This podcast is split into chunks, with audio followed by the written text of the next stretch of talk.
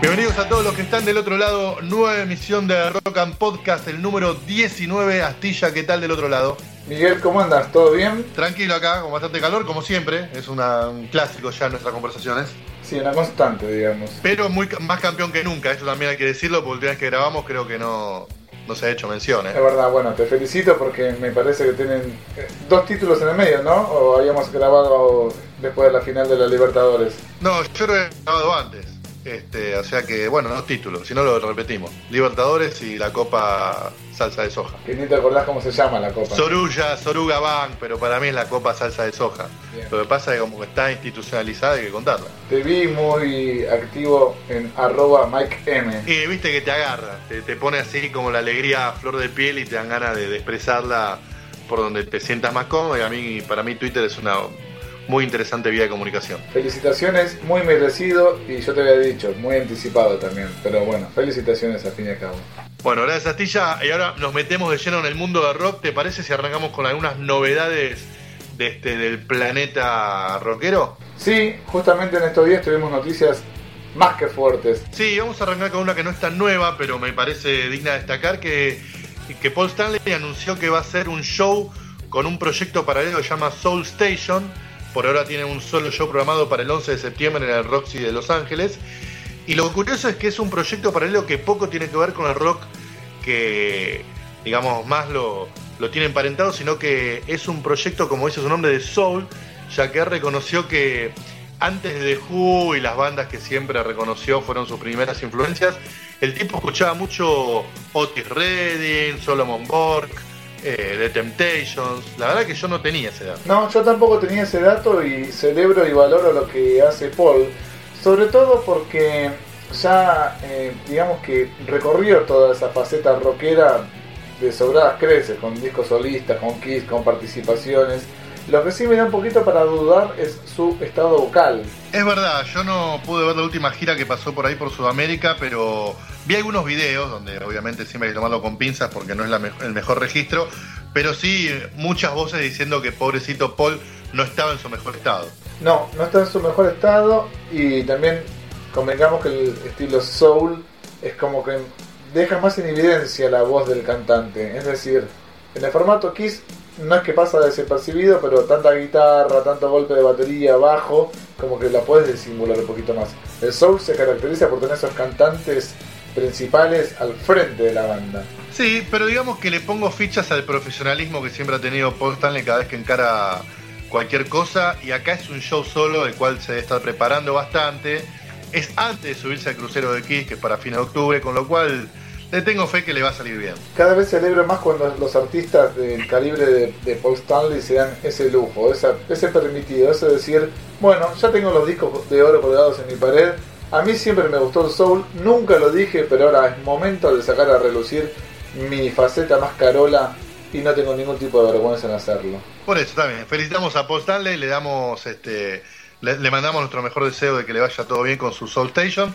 Y ahora pasamos a la noticia bomba de estos días, más allá de que este podcast salga un poco después, pero supongo que serán todavía esquirlas que estarán dando vueltas por el aire debido al calibre de la noticia, querida Astilla. Se anticipaba un poquito por lo que habíamos hablado en el último podcast, se anticipaba un poquito las novedades de esta banda, pero ninguna se asemejaba a, a lo que vas a decir en este preciso instante. La cuestión es que hace muy poquitos días, en una entrevista a un medio sueco, ¿verdad? Sí, un medio sueco. un medio sueco, Slash declaró, como hacía al pasar, que la verdad que con Axel Rose está la cosa más que bien, han dejado las diferencias de lado y la verdad que puede ser que son, han vuelto a ser amigos.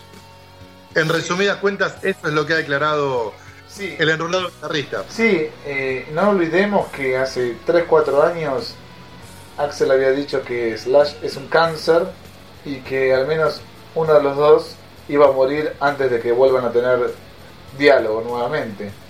Sí, la verdad que en esa entrevista que dio en, en Billboard, antes de la salida o para los días de salida de Channel Democracy, el tipo era muy, muy duro para con su ex compañero y como que te da la, noción de que, bueno, nunca más estos tipos se van a juntar arriba de un escenario y ni siquiera en cualquier otro lado. O sea, era como demasiada la distancia que ponía Axel para con su viejo compañero de ruta, ¿no? Y, y, como que eso lo mantuvo bastante tiempo.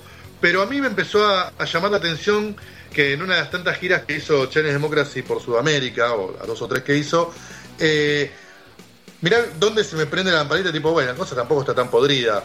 Una vez te acordás que hubo unos fans que lo filmaron a Axel en el lobby de un hotel contando anécdotas y contaba una anécdota de Slash, que no lo dejaba muy bien parado, pero la contaba en tono risueño.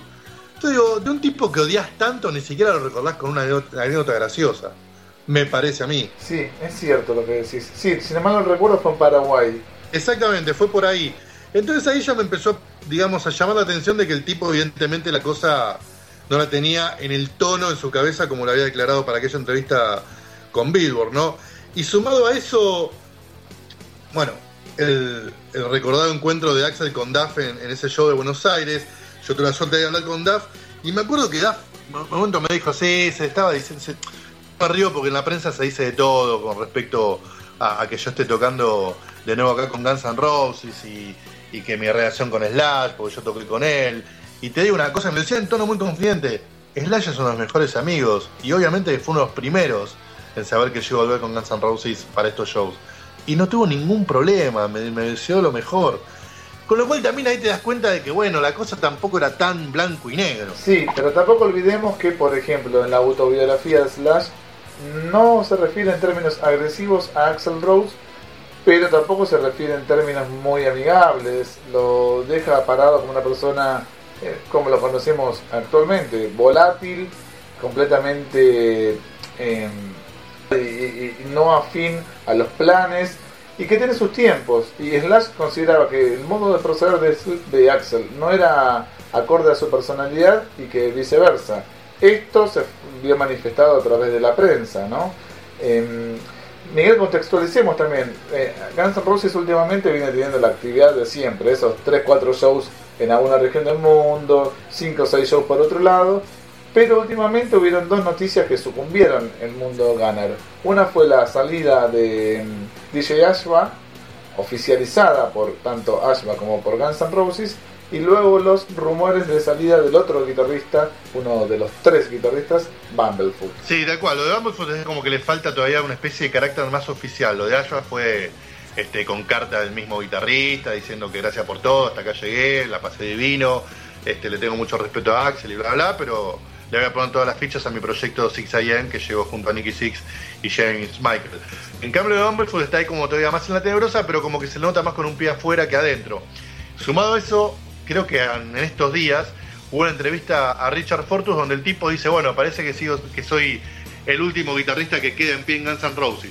Le quisieron sacar alguna declaración más para tener algún tipo de pista y no pudieron, llegó hasta ahí.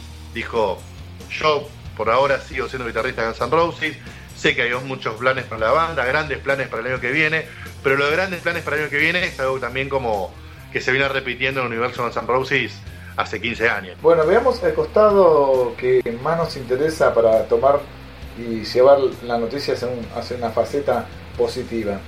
En primer lado, Slash diciéndole feliz cumpleaños a Axel a través de Twitter, que es una pavada, pero vos sabés que Twitter rebota por todos lados. Desde el nacimiento de Twitter, o por lo menos desde que Slash tiene Twitter, nunca le había feliz cumpleaños a Axel Rock. Bueno, por eso fue una noticia importante. Es bueno que lo remarques. Por otro lado, el manager de las giras de Guns N' Roses es un muchacho llamado Del James, que es amigo de Axel Rose desde hace más de 30 años y hace un mes, cuando Slash cumplió años, Del James a través de Twitter también lo saludó a Slash, algo que nunca había sucedido. O sea, Del, o sea bien lo dijiste, Del James lo conoce 30 años, me consta, lo, también lo pude vivir, es el núcleo duro de Axel, el núcleo más cercano, el que lo está ahí, le está aguantando los trapos desde que empezó hasta el día de hoy, en toda su etapa de ostracismo. Es, en títulos oficiales es el tour manager de Guns N' Roses como grupo, ¿no? a la hora de asistentes personales, Axel obviamente tiene a Betty y demás, pero es el tour manager de la banda de hace años. años y años. Explicarle también un poco la gente, Del James escribió un mini cuento, una mini historia que después fue este, llevada a la pantalla gracias a los videos de Stranger, etcétera, en la época de oro de Guns N' Roses. Bueno, eso por un lado tenemos, ¿sí, Miguel? Por el otro también tenemos que... Y además, otro dato de color, Del James es un gran fanático del black metal. Por ejemplo, de sus bandas favoritas es What Esto le puede interesar a Hugo. No sé si manejabas esta información. Y a Matías Gallardo, sí, sabía que es un fan del, del black metal. Eso tenemos, tenemos por un lado esto. Por otra parte tenemos una cuestión que ya pasa a lo artístico, que es Duff e Izzy Stradlin colaborando activamente en la composición y grabación de material. Es decir, Duff acaba de sacar un EP de 3-4 canciones, corregime Miguel, acompañando a lo que es la publicación de su nuevo libro, en el cual lo acompaña Izzy Stradlin en la guitarra y Duff públicamente dijo quiero seguir grabando toda mi vida con Izzy Stradlin en la guitarra. Si me preguntaste, digo, me parece todavía, me parece aún más jodido sacarlo del letargo a Izzy Stradlin que se junten Slash y Axel. Bueno, ahí quería llegar. No me parece fortuito que haya salido, perdón, no me parece casualidad que haya salido Richard Fortus a hablar porque me parece que se va a quedar como guitarrista rítmico y no lo veo Easy en la carretera. Sí, o sea que si fantaseamos, empezamos a especular, podríamos tener una formación Axel, Slash, Duff, Fortus, Dizzy Reed, obviamente, que ese está abonado. ¿Batería? Yo no lo veo a Steven Alder, lamentablemente, por más que. No, no, yo tampoco. Tampoco lo veo, no sé si lo veo a Matt Sorum, podría ser, pero yo creo que ahí se la pelea entre Matt Sorum y este nuestro querido, no tan querido para vos a lo mejor, Fran, ¿eh? Fran Ferrer, sí. Mirá, el ideal, por supuesto, es tener a los 5 del de, de Appetite for Destruction. Ahora, si no va a estar Steven, que esté Matt, no me pides un Frank Ferrer porque me, me, me la bajás con toda, ¿eh? Yo le tengo cariño, me llevé muy bien con Fran Ferrer como estuvo muchos años. Bueno, pero está bien, puede ser macanudísimo, pero que se quede cuidando a sus hijos, está todo bien. Está no, todo sí, bien. está bien, debería, debería ser Matt, debería ser Matt. O sea que bueno, podemos fantasear con eso en un futuro. Mirá, y otra cuestión que también eh, no es menor es que Axel hace unas semanas, ¿te acordás cuando le entregó el premio Nicolas Cage a la leyenda, no sé, viviente o algo así? ¿Te acordás en los premios Golden Awards? Bueno, Axel Sí. dijo, le quiero agradecer a todas las formaciones que han pasado por Guns N' Roses. Raro, para Axel raro que el tipo siempre como que el presente es lo que vale, lo que está atrás no me interesa. Es raro, vos ahora lo tomamos como, y lo analizamos con otra detención, con otra lupa, pero es raro, son muchas cosas que, coinciden. Steven Adler eh, declaró no solamente él, sino gente cercana a él en los medios como Eddie Trunk, que está sobrio y que está en su mejor momento. Y yo he visto videos que está tocando bien la batería, pero veo que esa diferencia es irreconciliable. Y además, de los cinco, sinceramente, yo lo adoro, es el que menos suma. ¿eh? Sí, claro, es el puesto más reemplazable. O sea, está claro que lo interesante es volver a ver en el escenario a Slash, a Duff y a Axel en fila. Eso es lo que realmente la gente va a hacer que pague una entrada sin dudar por ver a Guns N' Roses. Bueno, y, y aquí tenemos justamente hoy, y gracias a la colaboración de Guns N' Roses Latinoamérica, un sitio de Facebook y de Twitter, que los conocemos ambos, Miguel, Sí, les mandamos muchos saludos. Ellos han traducido una nota y unas declaraciones, mejor dicho, que realizó Mark Canter. Ya hemos hablado de Mark Canter. Mark Canter es una figura central en los comienzos de Guns N' Roses. Eh, fue fotógrafo, uno de los primeros fotógrafos de, de Guns. De hecho, publicó un libro. Y hace poco habíamos recomendado también a través de este podcast su intención y su mini documental que tenía como leitmotiv yo soy la única persona en el planeta Tierra que puede reunir a Axel y Slash en una habitación juntos. ¿Te, te, te acordás de todo eso? Sí, sí, claro que sí. Bueno, Mark Canter por supuesto fue consultado por miles de sitios de Guns N' Roses y salió a hablar. Y lo que dijo Mark Canter es lo siguiente. El hecho de que Del James, el manager de quien hablábamos anteriormente a Miguel, le haya deseado un feliz cumpleaños a Slash fue una indicación de que algo había cambiado para mejor entre los dos. Es decir, confirma lo que decimos. Si Del James le dice feliz cumpleaños y Slash le dice feliz cumpleaños a Axel, un mínimo de diálogo ya había. Después reafirma Mark Cantor el hecho de que Slash firmó el permiso para que el DVD de Guns N' Roses en Las Vegas sea lanzado el año pasado y el hecho de que Axel haya autorizado la inclusión de material de Guns N' Roses dentro del DVD de Slash es una clara señal de que las cosas se están moviendo en dirección correcta. Es decir, lo que hace hincapié aquí Mark Cantor son con cuestiones legales que son fundamentales, Miguel, para este tipo de situaciones. Exacto, para que mejor le quede un poco más claro a la gente, cuando un artista quiere sacar canciones en las que está involucrado en composición, pero no es 100% de su autoría, tiene que pedir, eh, digamos que pedir permiso de porque los derechos de la otra persona que escribió esa canción o de que esté involucrada se lo ceda. Sin esos permisos no se puede hacer, por lo menos legalmente. Entonces, obviamente, Guns N' Roses saca un DVD donde la mitad de las canciones son de la época en la que componían tanto Slash como Duff, etcétera, tienen que dar un ok. Mismo por el otro lado. O sea, Slash saca un disco en vivo donde meta algún que otro tema de Guns N' Roses, tiene que pedir permiso a Axel. Y se fueron dando mutuamente. O sea que también es otro gran indicio. Sí, no olvidemos que estas cuestiones a veces llevan años para resolverse. Y esto como que el DVD desde que se filmó hasta que se editó pasó un mediano y corto plazo, por decirlo de algún modo. sí, puede, sí, puede, pasar años o puede que nunca te lo den. No están de acuerdo porque para que el permiso no es solo te, lo, te, lo, te doy el permiso, es que a veces te piden, bueno, pasame la grabación, porque si considero que la grabación no me gusta o hace quedar mal el tema, no te lo doy. Sí, sí, sí, está, protegiendo su obra el artista, tiene todo su derecho, por supuesto. Aquí eh, Mark Canter eh, reafirma algo que vos habías mencionado unos minutitos atrás. El hecho de que Duff haya reanudado su amistad con Axel fue un gran paso.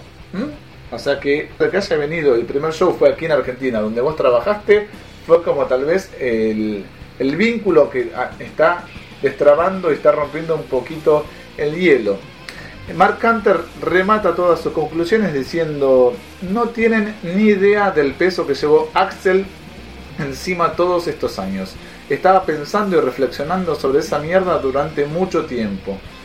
Así aquí dice que, bueno, es lo que muchas veces se ha dicho, que eh, una de las personas que más eh, piensa sobre Guns N' y más sufría esta decisión era Axel, ¿por Porque las buenas y las malas no se las iba a llevar de él solamente, se iba a llevar solamente a las conclusiones malas, de que él es finalmente quien tenía la última palabra en esta probable y eventual reunión de Guns N' Roses. No, coincido con lo que dice Mark, Mark por eso comentaba ese pequeño diálogo con, con Duff, ¿no? Está claro que Axel, cuando decide llevar a, Duff de gira por Sudamérica, no solo sabe que, sabía que estaba llevando al, bajista original de Guns N' Roses y que además empezaba a alimentar rumores, sino que además llevaba a un muy amigo de Slash.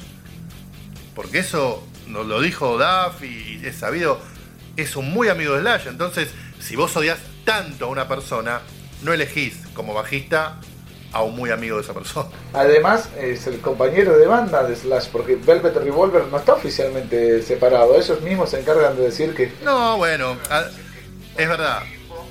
Está, en una especie de estatus de, Freezer hace años, pero bueno, pueden retomar este, tranquilamente la actividad cuando quieran. Pero más allá de eso, está claro que se llevan bien, que son amigos, más de una vez se juntan para, para digamos, zapar y demás. O sea, eso está claro. Y, otra cuestión fundamental que menciona Mark Hunter para ir cerrando es el papel de Beta, esta persona, la brasileña, que es una especie de gurú y de guía de, de Axel Rose. Y mm, menciona, viste que es como una persona a la cual Axel consulta constantemente, ¿o no es así? Es su, su gran su gran apoyo, me parece, es como una especie de, madre, manager, de todo un poco. Este, es una persona muy, muy amable, la verdad, Beta, no, no hay nada malo, por lo menos que yo pueda decir de ella, porque tanto en lo público como en no tan público, me parece que la mina hace su laburo lo más bien y, evidentemente es la que mejor eh, sabe llevar a, un artista tan complejo como es Axel.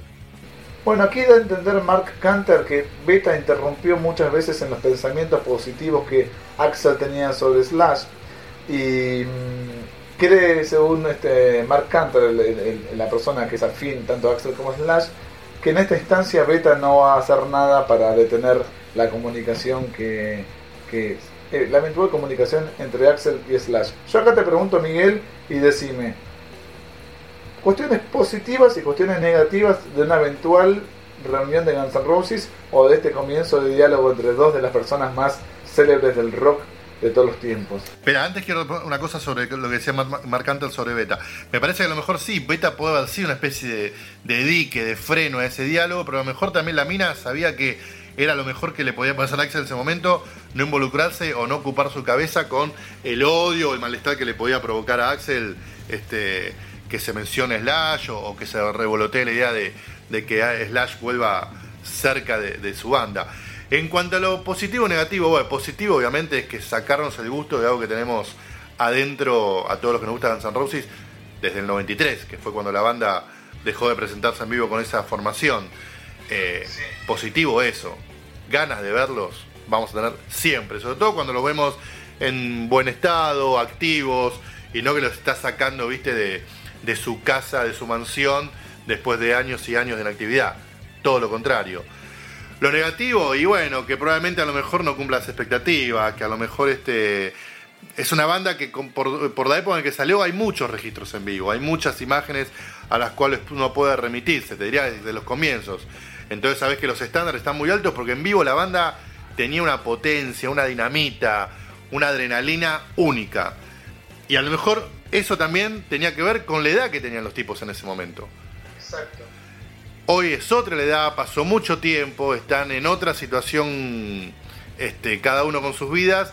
Entonces, ojalá que sí, pero deja un, halo de duda de si realmente se va a volver a producir esa química que tenía Guns N' Roses arriba en escenario. Mira, yo comienzo eh, por la parte negativa. La parte negativa es que Axel se llenó la boca durante tantos años que yo pensé que era una persona que iba a morir con las botas puestas y realmente iba a cumplir con esa profecía de alguno de los dos va a morir antes de que volvamos a cruzar palabra. Porque si te pones a pensar y repasemos las reuniones, que es un nuevo negocio en la industria musical, todas las bandas se reunieron e incluso bandas continuaron sin sus integrantes más emblemáticos, caso de Doors, caso de millones de otras bandas. Entonces lo veía como el, último, uno de los últimos bastiones de la resistencia de poneme todo el oro que quieras delante, pero yo no me reúno ni loco. Lo pongo en la misma altura de Andreas Kisser con Max Cavalera. No se vuelven a juntar ni loco. Entonces para mí es como que va a perder un poquito esa personalidad de resenta que tenía Axel. Paralelamente también soy consciente de que por ahí no estén en la altura y que no quiero solamente que se junte para un par de shows y nada más. Y la otra cuestión negativa que quiero también dejar en claro es que tanto se habló de, del sucesor de Chinese Democracy que si se junta con Slash, para mí se quedaría truncado. Pero bueno, nos perderemos de escuchar material nuevo eh, producido por Axel y sus colegas durante todos estos años. La cuestión positiva es que la industria musical y la música en general necesita un nombre como Guns N' Roses. Cada vez más los este, nombres más fuertes de la industria musical están llegando a una edad de jubilación, caso ACDC, caso YouTube, caso Rolling Stones.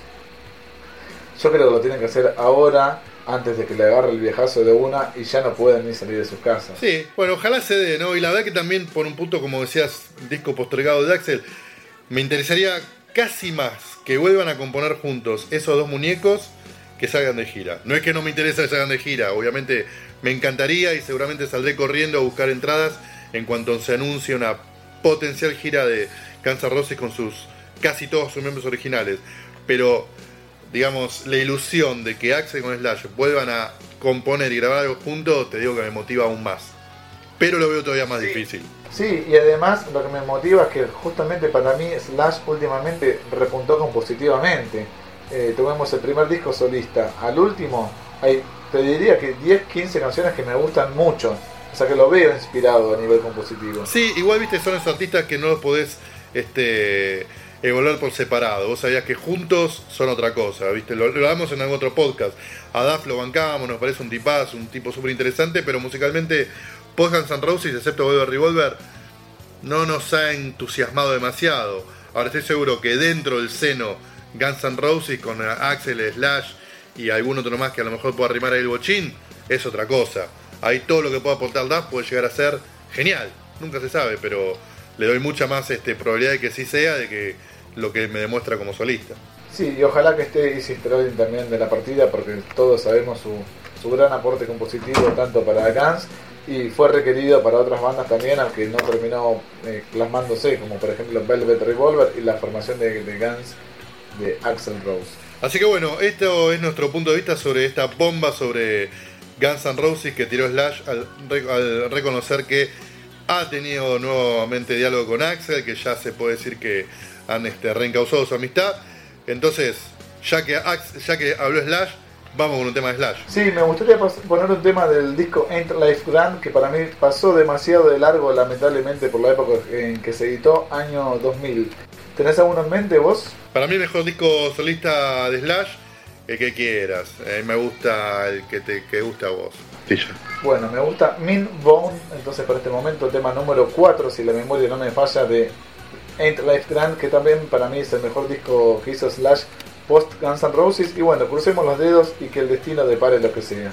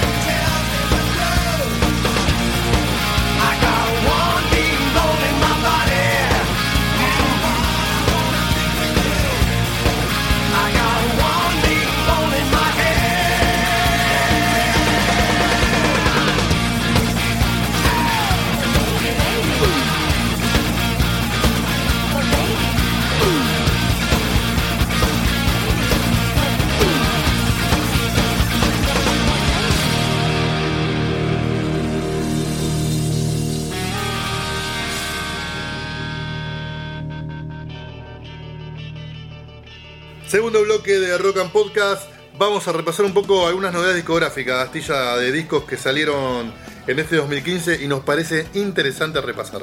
Sí, el primero que quiero destacar es de una banda llamada Black Star Riders que sacó su segundo disco de estudio en febrero de este año.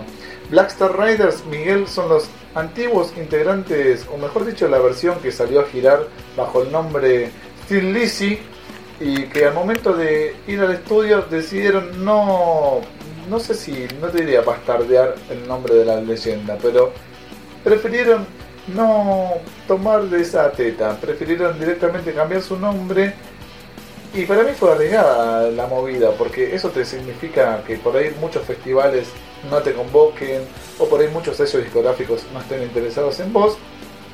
Tengamos en cuenta que el único integrante original es Scott Gorham, que es el guitarrista, el guitarrista principal.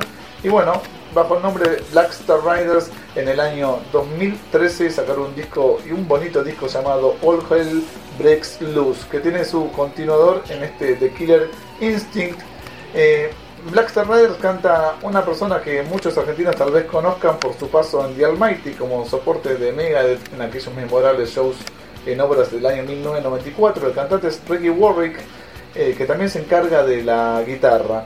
En batería está Jimmy DeGrasso, otro gran conocido para muchos este, afines a este género musical, y Robbie Crane en bajo.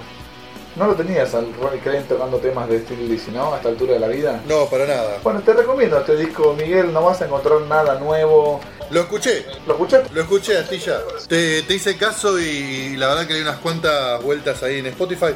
Y me gustó rock sencillo, sin vueltas. Me gusta mucho igual la, voz de Ricky Warwick. Me parece que John Almighty era un cantante más que interesante y, sigue igual. Y, la banda me parece que está muy, muy bien ensamblada. Suenan bien saben cómo rockear. Sí, eso es lo que te iba a decir, que me parece que al momento de componer van a los platos, van a los bifes y no, no andan jodiendo, van directamente a lo que saben. Y si me apuras, yo te digo que cierro un poco los ojos y me imagino a Phil Lynott cantando algunas de estas canciones.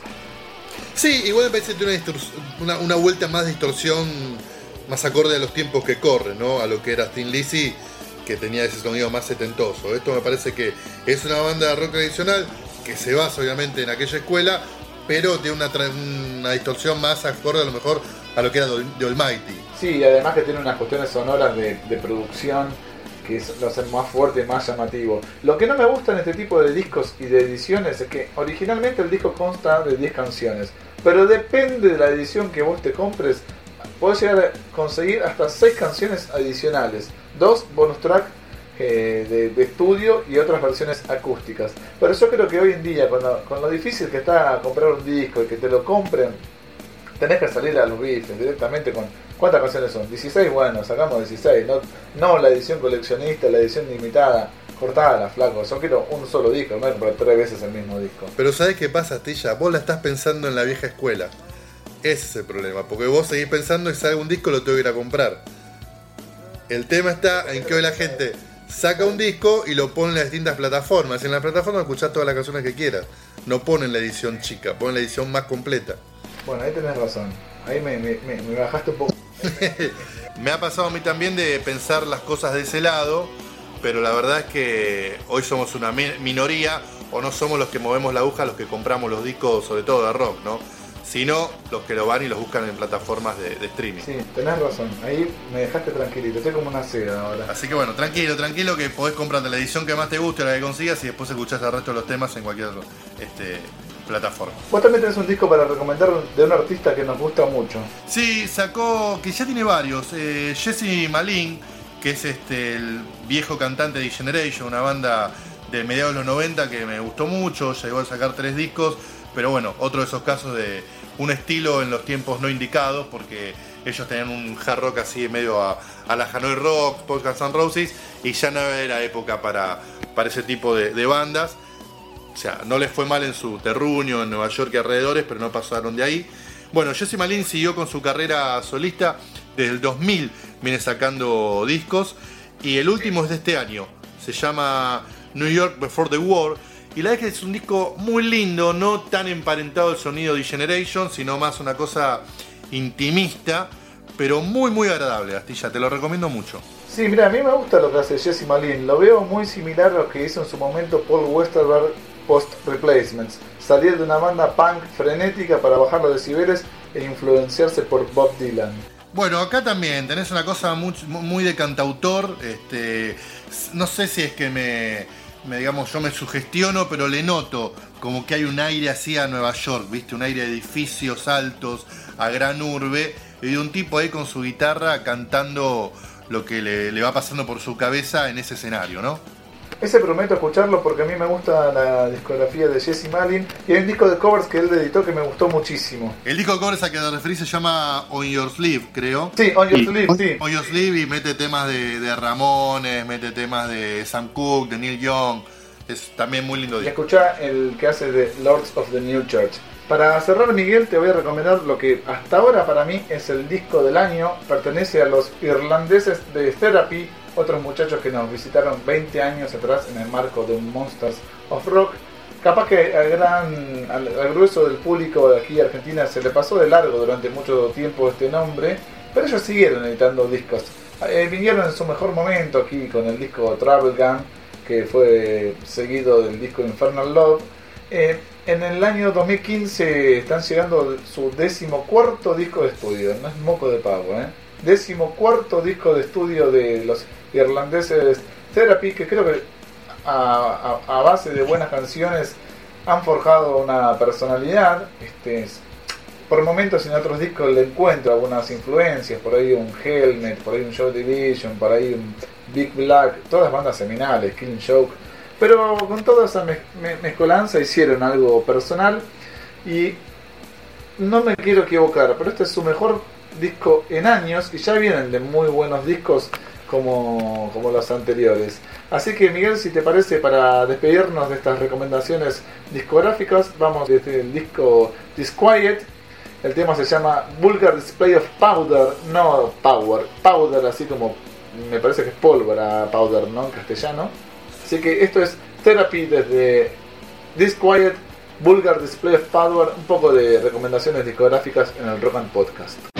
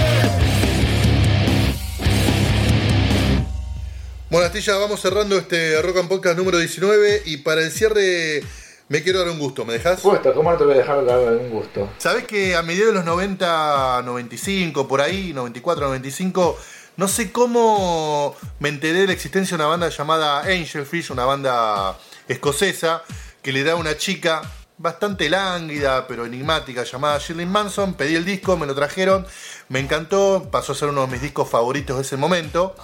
Pero bueno, las cosas del destino hicieron que esa chica abandonara la banda para sumarse a un proyecto un poco más ambicioso que llamó Garbage y ya la historia es conocida, ¿no? Batch Big, discos exitosos, singles que sonaban por todos lados en las radios, vuelta no hace tanto a los escenarios que inclusive hasta pasaron por Buenos Aires y bueno, sigue la marcha. Hasta ahí me seguís. Sí, hasta ahí te sigo e incluso recuerdo tu reseña en una revista Madhouse del disco de Angelfish. Bueno, es un disco que hasta el día de hoy le guardo mucho cariño y gracias a mi amigo Claudio Taberna me entero que Angelfish vuelve a los escenarios por una única vez. Esto va a ser el 12 de septiembre en Glasgow por un evento de caridad en realidad. O sea que ni siquiera es un gran show para mucha gente, sino que creo que van a vender solo 300 entradas a un precio bastante caro, pero bueno, es por fines benéficos. Entonces obviamente eso me hizo volver a escuchar de punta a punta el disco de Angelfish, volví a reconfirmar lo bueno que es, lo, lo- lo personal que sonaba en ese momento esa banda, así que celebrando este fugaz regreso de Angelfish a los escenarios, te invito a que escuchemos juntos uno de esos temas de ese disco para que te des cuenta que realmente no estaba siendo exagerado. Buenísimo, Miguel. Con esto nos despedimos. Claro, cerramos este Rock and Podcast número 19 con Angelfish haciendo Mommy Can drive.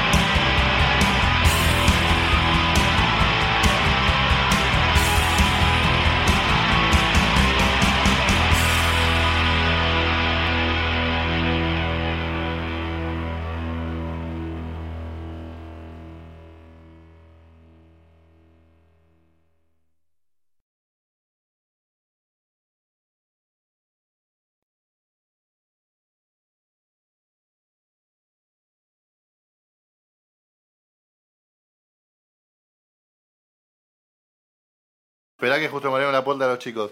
¿Me dejan grabar, por favor, que estoy trabajando? ¿Qué estamos grabando? Estoy grabando. ¿Qué, qué grabamos? Bancá, Astilla, eh, bancá que, que los he hecho, bancá.